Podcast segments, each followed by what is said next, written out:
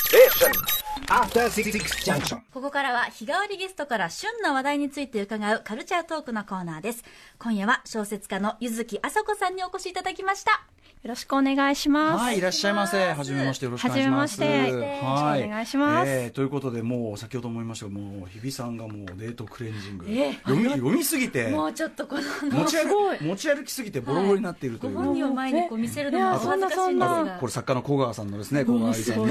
の付箋付箋貼りすぎて付箋の役目を果たしてないそうなんですか。っていうやつ分厚嬉しい分で厚くなってますねす。ありがとうございます。私ももちろん拝読っていうのは最高でございましたそうですか。ありがとうございます。はい、えー、といったあたりでね、ゆずきさんまあお初めてなんですけど、はいはい今日はどんなお話をしてくださるんでしょうかはい。最新書き下ろし作品、デートクレンジングを持って、呪いを解きに来ました。ね、多分呪いがかかってる皆さんがね、そうですね女性の皆さんがってことですかね。ははいい、といったあたりで、じゃあ、柚木あさこさん、どんな方なのか、改めてですね、皆さんの方からご紹介お願いいたします。はい、ご紹介いたします。ゆずきさんは1981年東京と生まれ、2008年女子校でのいじめを描いた Forget Me Not Blue でオール読み物新人賞を受賞し、この作品を含めた単行本終点のあの子でデビュー。私も読ませていただきました。もありがとうございますもうビンビン心に刺されました。もう、ビンビンはい。そして2015年、ナイルパーチの女子会で第28回山本周五郎賞を受賞。2017年には伊藤くん A2E がドラマ化され、今年映画化もされました。その他、本屋さんのダイアナ、ランチのアッコちゃん、バター、和瀬城女男など、そして今年4月に刊行された最新作デートクレンジングはもうアトロク界隈でもですね、話題となっております。そうなんですか。はいありがとうございはいまはす。とうござあいますの、実はこの番組お聞きいただいたりはなんい、かしそていうたなだんいでてす。もう6時ぐらいなんで、あの、子供と保育園帰ってきてから必ずつけて、もうあの、踊ります、子供が必あず。あ、マジですか、そのライブとかで、ああ、嬉しいそうなんな、ですそういいつもう。楽しみに聞いていたのであの昨日の野中桃さんのはい新特集も聞いていて、はいあの野中さんはあのベリオタであうの、んうん仲良しなのベで。ベリーズ工房ですか。はい、あの、さ、へー後で話しますけど、作家界隈ハロータがめちゃめちゃ多くて。はいさっきあラそうですかラインしたら話していいって言われたから。あそうですかそうです。ベリーズ工房タです。もうなんかそのそんなのもう片鱗も見せない見見せないです。でも誰にも言ってないと思います。あそうですか初カミングアウトが行われたという、菅谷梨紗子さんのことの、なんか LINE で見はて、いすごい大喜びしてた。あそうですか。はいもうあーベリオタですそんな意外と隠れね、ボタンもまあそのまさにね、その女文芸女は本当多いです。あそうですか。なんかこうハロータ好きの女性オタの人ってなんかこうちょまあちょっと宝塚ファンとかに近いのかな。なんか近いでなんかすそういうねニュアンスを。そう感ですじね。まあすけどのね。女性の連帯とか、うんあの関係性とかにグッと来たりしてる人も多いと思うので、はいあの図鑑歌とは私もハロータなんですけど話はすごいあ合います。えーハローはねやっぱ統率が取れてますからね。そうなんです。椿ファクトリーこの間来ていただいて、いもう聞きましたと聞きましたありがとうございます。取り囲まれて、うんクマスと顔真っ赤にしなが らね。はい。でもやっぱもうもう教育が行き届きすぎて、もうええ子たちやーってあらー。厳しめの女子校みたいなはい感じなんです。ね。ああ、なるほそど。してそのね今非常にビビッドな反応を返している日比さん、はい。はい日比さんにちょっと注目いただいてるなんていうはい噂も聞きますあが、りがとうございます。ね、なんかあの、いや、最近、ひあの、日比さんの闇が見え隠れしてるとか。なんか、さちそょうっとな。んですよそのまあ闇演劇部劇とかいう、はいまあ本当にねその片鱗としてそのまさに山崎あの風田アナウンサーと山本孝明アナウンサーはいの二人をこう BL 風に写真撮ろうぜって言ってキャッキャ最終的に言ねってで壁ドンしろとか言ってキャッキャキャッキャ最初はそのまあふざけてああっさい感じで撮ってたんですよはいはいそしたらやおら彼女がですね日比さんがガバッと立ち上がって違うと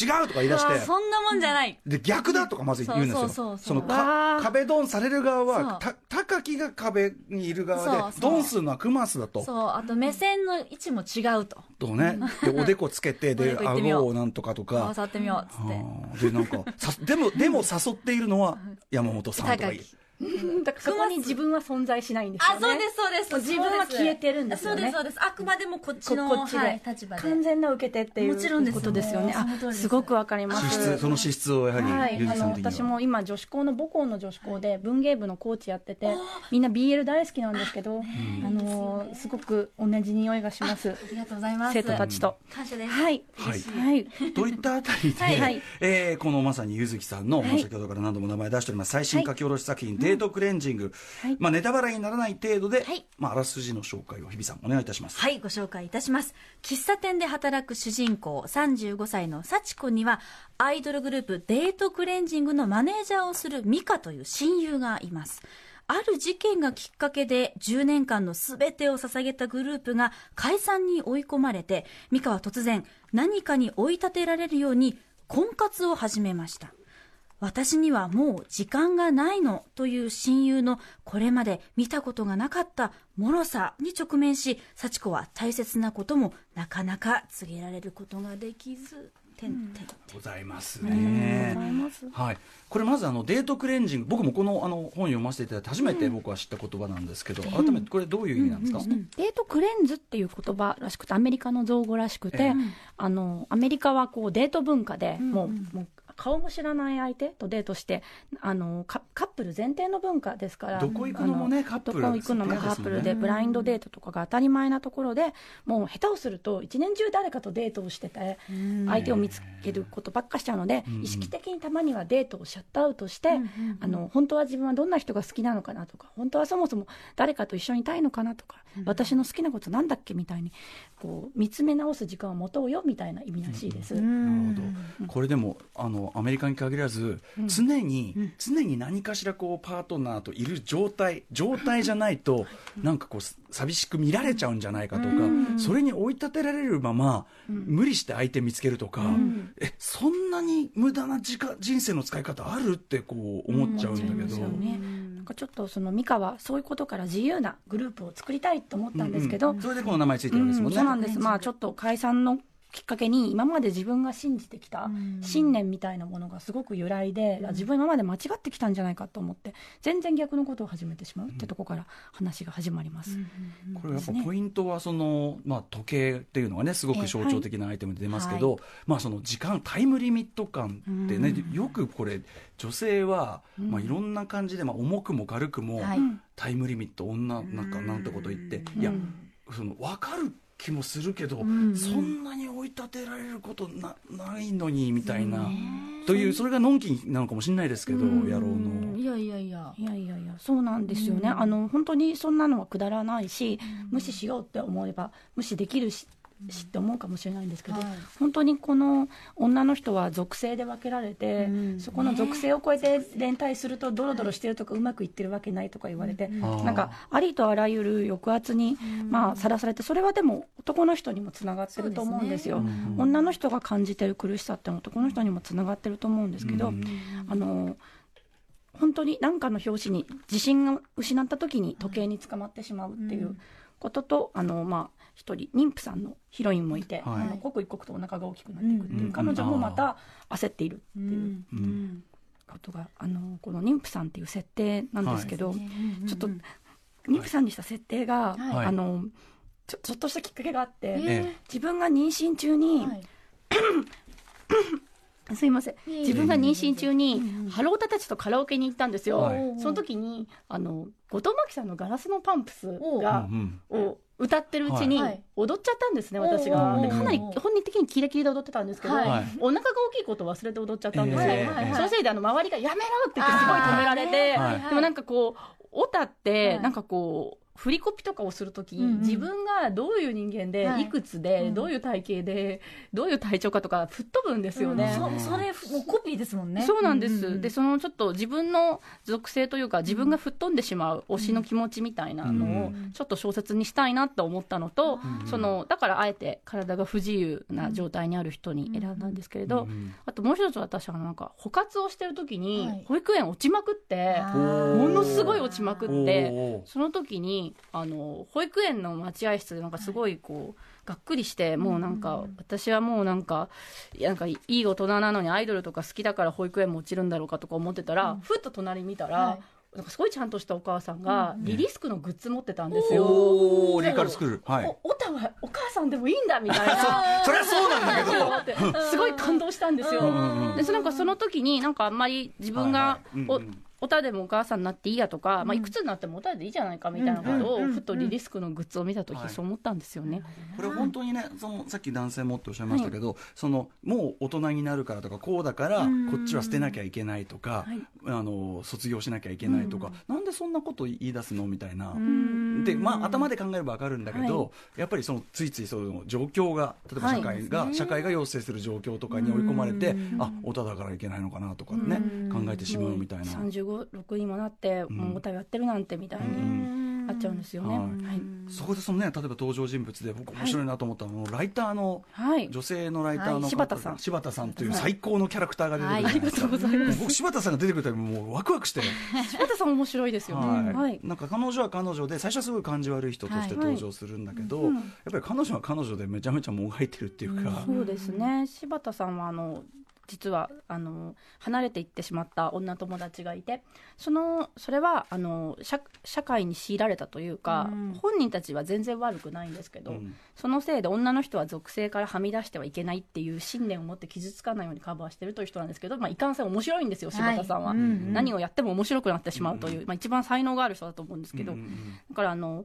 えー、とそうですねし柴田さんはその抑圧されてたんですけど、抑圧側に回ることによって自分の傷をなかったことにしようとしてる本当はすごいいい人なんですようんね。ねえうんこうやってそれぞれ出てくるそのキャラクターの、んはいそのやっぱあこういう人をその物語の中であんまり読んだことなかったなと、見たことなかったなみたいなすごいやっぱりちゃんと考え抜かれたバランスで出されてて、ありがとうございます。それも日比さんなんかやっぱいりやもうあの端をページの端を折りながら読ませていただいたんですあけりどがとうございそれます。ぞれの各あの登場人物に自分も共感できるポイントっていうのがセリフの中の一つ一つにあって、あの私ひとミカの言葉で女性の女の役割を押し付けられると嫌で嫌で仕方なくなるっていうあその言葉が本当に心に刺さったというかあ嬉しいですちょっと泣きそうになったぐらい嬉しいです。ありがとうございます。言葉にしてこう小説の中で言葉にしていただいたことでこうちょっと処方箋じゃないですけどこうなんか嬉しいストンときてすごい嬉しかったんですよね。押し付けられます。やっぱりなんかこうありますよねしあのしなければならないって多いなってそうです思かうんですよねなんかさっきすごくそこの待合室で日比さんがい私おにぎり食べようとしたあの食べ物がいっぱい置いてあるとこがあっケてータリング、そう我々ケータリングケータリングコーナーそでうす。はいでおにぎり取ろうとしたら日比さんがもう開けちゃってあるなんかオムライスのおにぎり を私にこれ食べますみたいに言ってくれ てあなんかこの食べ物を分け与えるのって女子高っぽいなと思ってすぐしねそうそうじゃいますすごい甘いもんとかあると必ず配るし、ここのさっきねあのねそうこ川さんそうはい小川さんもさっき、あの AD さんにはいチョコボナカジャンボを分けてて女子校っぽいなとそ思ういまかしたシェアする姿勢確かに一緒に食べたい欲は確かにし常かにもあるオムライスのおにぎりって結構癖強いから絶対食べ好き前提で配るものじゃないじゃないですか確かにその無邪気さのようなものはがい確かに女子校12年間なんだなーなんて思いましあーいやたいやいやすみませんいやあそういうとこに出てるんですね、そうあの人オムライスのおにぎり持ってると思ってこのオムライスのところから、さらに日比さんのね、もはろいもろを掘り下げて、それこそ柚月さんが掘り下げていただくのが一番いいかなと思って、こはいうやって今、こうやって待ち構えてたんですけどあ、りがとうございますなんとですね、時間が来ごめんなさあっちゅうまですね本当にたなこれでもあのちょっと実は、まあ、こんなノリで、はあいのぜひちょっとまたあの今後とも番組お越しいただいてですねいいんですかやいのやいのやいのとやあってりいがたとだうけごるとざいでますす。ねはいはありがたい話でございましてあの今日今日あの山田予算のリアル U の話絶対しようと思ったのにちょっはいはといあ間に合わなかったので、おさささすがですねこれあねりがとうございます。はい、あのーちょ、はいちょっとあの、あの、あるんですよ、曲が。そうなんです山田優さん出してごめん曲なでさねい。大丈夫です。俺、あわわわってなすいいませんすいません。あの石田イラ先生の前で山田優のリアル U を歌ったけど無反応だったっていう話をしようと思って、あーなあるほのど作詞が石田イラ先生なんです。はい。いやいや、あの、ぜひちょっと、その辺ね、アイドル歌としての話もぜひ今後ともすい。ませんでした。ごめんなさい。とんでもないですとんでもないですありがとうございます。改めて最後にデートクレンジングのご紹介、えー、日比さんからお願いします。はい、デートクレンジングは省電車より定価1512円で発売中ですそして先月ねじ巻き片思いのが文庫化されましたこちらも発売中ですのでぜひご覧ください、はい。えー、ゆずきさん、改めて、あの、お必ず、あの、すぐにお呼びしますので、またぜひありがとおうござ話い聞まかすせてください。ありがとうございました。ありがとうございます After Six Junction.